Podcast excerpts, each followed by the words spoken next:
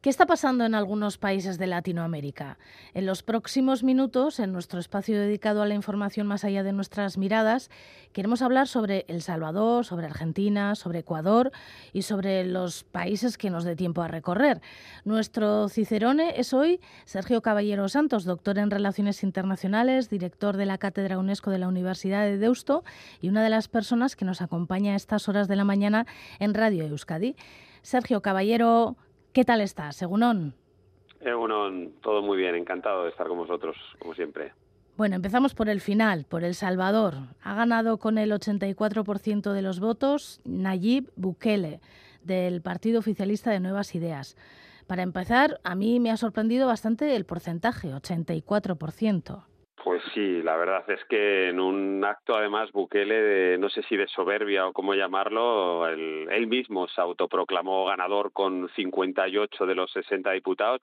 Al final se han visto que eran 54 y aún así uno de los partidos eh, tradicionales de, El Salvador, como es el Arena, que es de la derecha tradicional, hablaba que de posibles amaños o posibles problemas en, la elección, ¿no? Yo creo que, que de alguna manera se explica esa victoria tan arrolladora que señalas en las elecciones del 4 de febrero porque los dos partidos tradicionales, esa derecha tradicional Arena y el FMLN, el Frente Farabundo Martí de izquierda, pues eh, llevaban tiempo que no llegaban a la gente, que no seducían. Y aparece Bukele como, como un outsider en las anteriores elecciones y arrolla, y arrolla además hablando de, de un tema que toca especialmente o que está en lo más alto de las prioridades de la sociedad salvadoreña, como es la seguridad.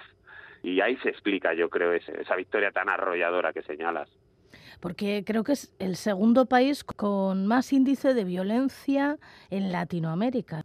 Sí, bueno, los índices, también ahí a veces se juega con, eh, se hablaba de que era el país más violento e inseguro del mundo y que a raíz de, este gobierno desde, desde el 19, ¿no? que está gobernando desde el 1 de junio del 19 Bukele, que es de los más seguros, ¿no?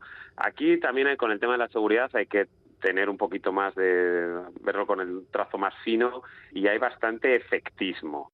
Más allá de las megaprisiones esta de máxima seguridad y, la lucha contra el narco, también esto lleva aparejado violaciones de derechos humanos, se han certificado ¿no? Detenciones simplemente por llevar tatuajes o por eh, mostrar cierto nerviosismo, cuando, bueno, puede ser más o menos entendible en un clima de excepción como el que vive El Salvador, ¿no? Entonces, lógicamente, la principal prioridad y preocupación de la población era la, seguridad y está detrás de muchos de los otros problemas estructurales que afronta este país y algunos de sus vecinos también, ¿no? Y, por ejemplo, el fenómeno migratorio y el peso de las maras cuando en tu día a día la vida está en riesgo y se complica y la de tus hijos que sean cooptados por las maras, pues explica también fenómenos migratorios, ¿no? Como hemos visto en otros en otros momentos, ¿no? Pero bueno, eh, tampoco ahora quiere decir que sea más seguro, lo que ahora ya es un régimen muy represivo, pero ha conseguido ser muy efectista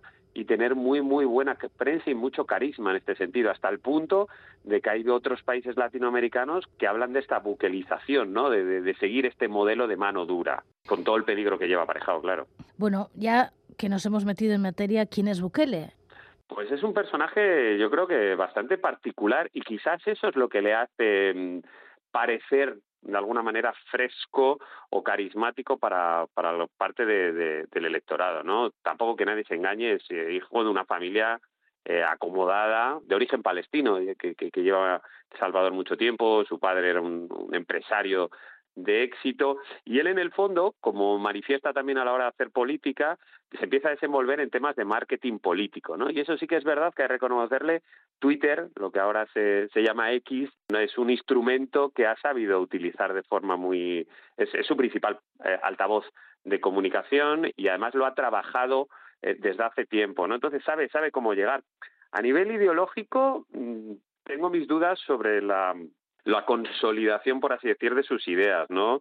Él en su momento se definía como, como izquierda radical, de hecho, en el sentido de que radical, de que había que cambiar las cosas y desde una visión eso izquierdista.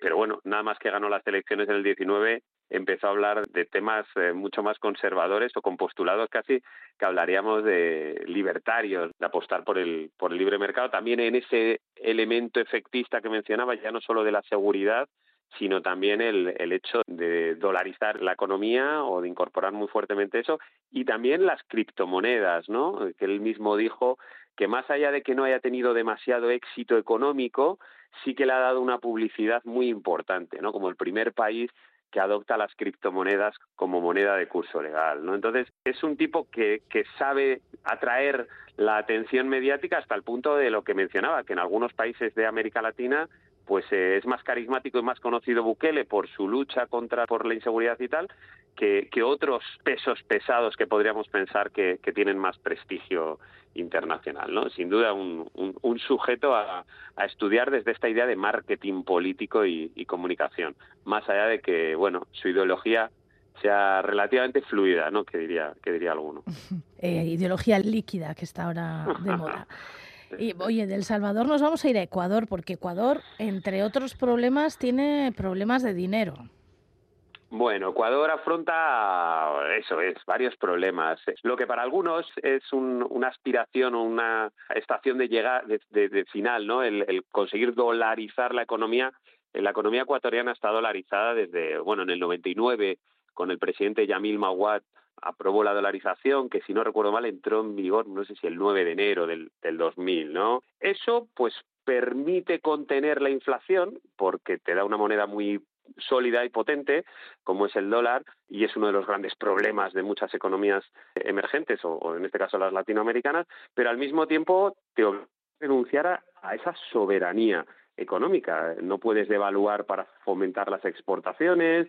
Claro, nosotros ahora podemos pensar, los que nos estén oyendo, que el euro tampoco lo decide España, pero está en un contexto de la eurozona eh, totalmente diferente, ¿no? Pero el caer en las redes o el pasar a estar dolarizado te deja con muy pocas armas de soberanía económica financiera a la hora de, de funcionar. Y eso ahonda cuando tienes una crisis económica como la que afronta Ecuador te deja con menos herramientas para sobrepasarla. Máxime cuando tu economía es tan, tan dependiente de unas poquitas cosas, ¿no? Eh, Ecuador es sobre todo depende de las exportaciones de petróleo, bueno, en menor medida eh, banana, flores, camarones, alguna, pero sobre todo de petróleo, y luego la dependencia de las remesas también, ¿no? La población migrante ecuatoriana que ha tenido que salir y que manda remesas. Entonces, Claro, tienes problemas para ser productivo, generar eh, exportaciones, otro tipo de productos y incorporar divisas. Esa es la contraparte de la dolarización que a veces no se quiere, no se quiere ver, ¿no? El presidente es Daniel Noboa, que por cierto el año que viene habrá elecciones en Ecuador. Sí, eh, bueno, es que esto igual no se ha explicado demasiado la, o, o, no lo sabe todo el mundo bien, ¿no? Ha sido unas elecciones sui generis las que acaba de haber en Ecuador porque se debe a lo que se llama en la Constitución ecuatoriana como la muerte cruzada que suena muy muy rimbombante, no muy grandilocuente. El anterior presidente Guillermo Lasso estaba sufriendo un, un impeachment, un juicio político y tiene la potestad de disolver el Parlamento que le está justo haciendo ese juicio político. Entonces, hay una muerte cruzada, se producen unas nuevas elecciones, pero solo por lo que queda de mandato. Entonces, Guillermo Lasso lleva más de dos años, entonces eh, el nuevo presidente Daniel Novoa solo estará por un año y medio, ¿no? Hasta el próximo año, de hecho.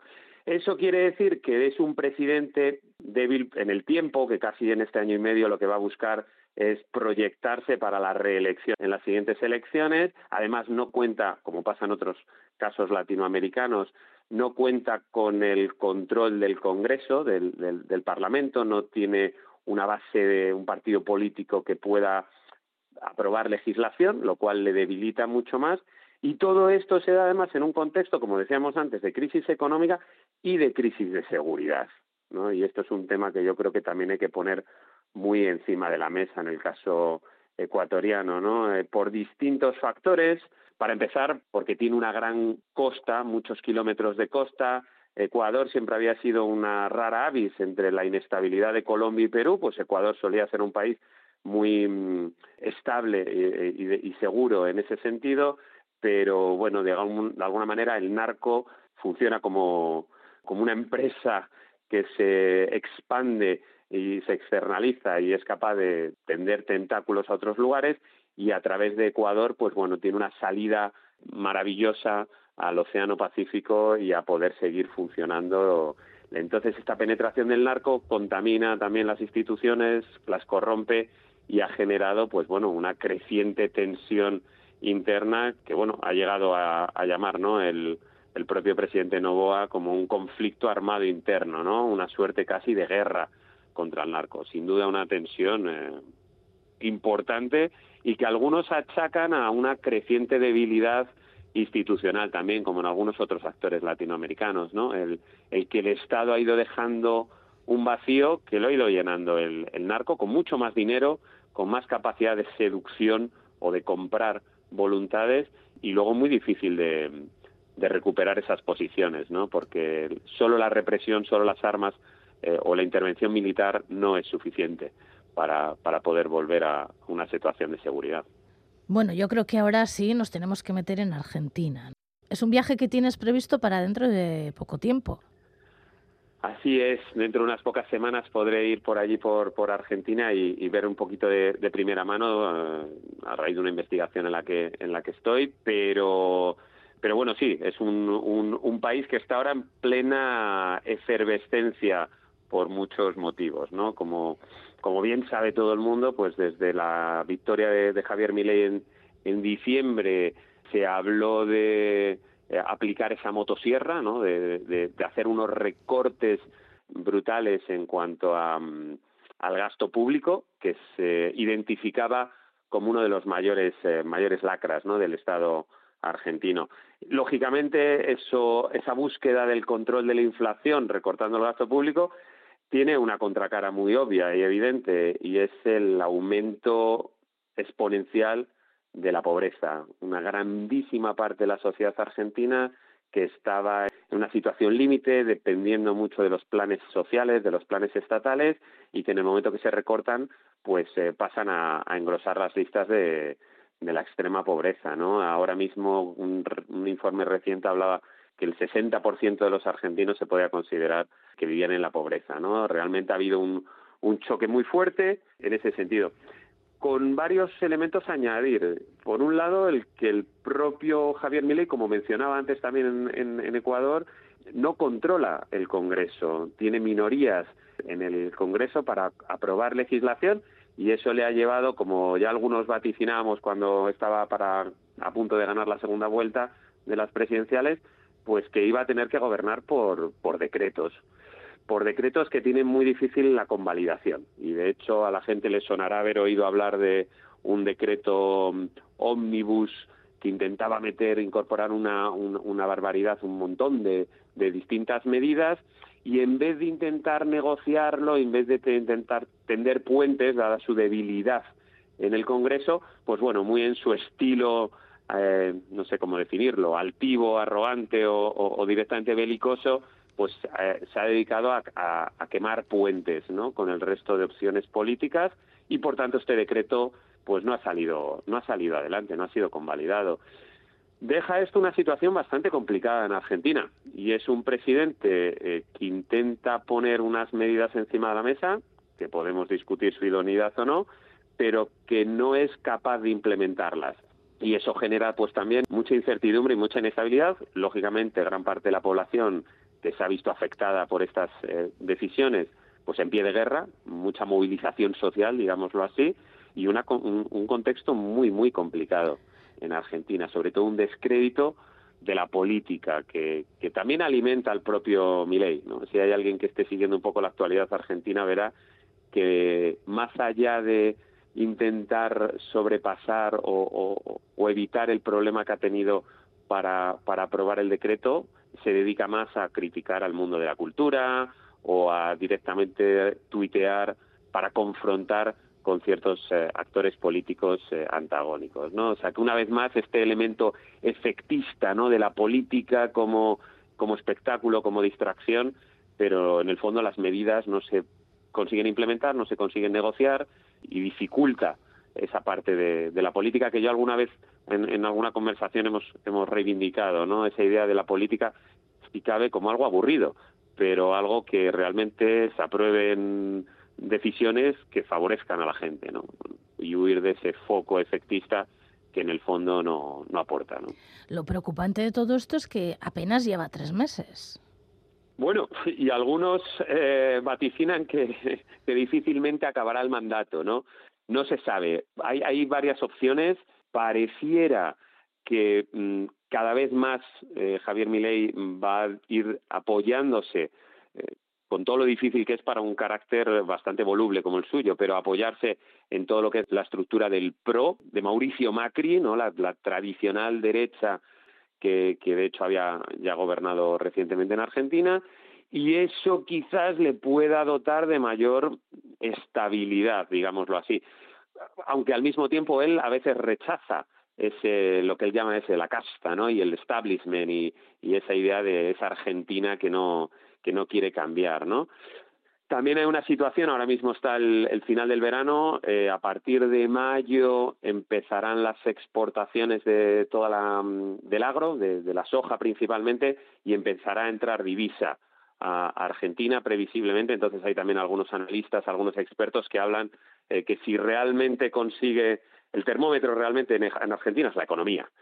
Si consigue que la economía no explote y no se vaya a la hiperinflación en marzo, pero ahora mismo es verdad que está en un escenario eh, muy convulso y que él mismo, en vez de contener, más bien al contrario, pues bueno, está incendiando, incendiando y arengando más a, sus masas, ¿no? Entonces, está, está un escenario muy, muy convulso y no se sabe, como bien dice, son tres meses, parecen tres años, ¿no? Muchas cosas han pasado desde que llegó a la Casa Rosada. Bueno, en cualquier caso, dentro de unas semanas tú viajarás allí y a la vuelta hablaremos a ver cómo lo has encontrado, cómo ves Argentina. A lo mejor para cuando vuelvas todavía tenemos más noticias sorprendentes desde allí. Noticias no faltarán. Eh, tristemente, eh, Argentina es una caja de sorpresas permanente, pero sí, sin duda, eh, estaré encantado de, de traeros de primera mano un poquito que se mueve, que se siente un poquito más en las calles más allá de los análisis más de relaciones internacionales, más, más desde arriba, más, más macros, por supuesto. Es que ricasco, Sergio. Suey, que estéis muy bien y hasta la próxima. Un abrazo.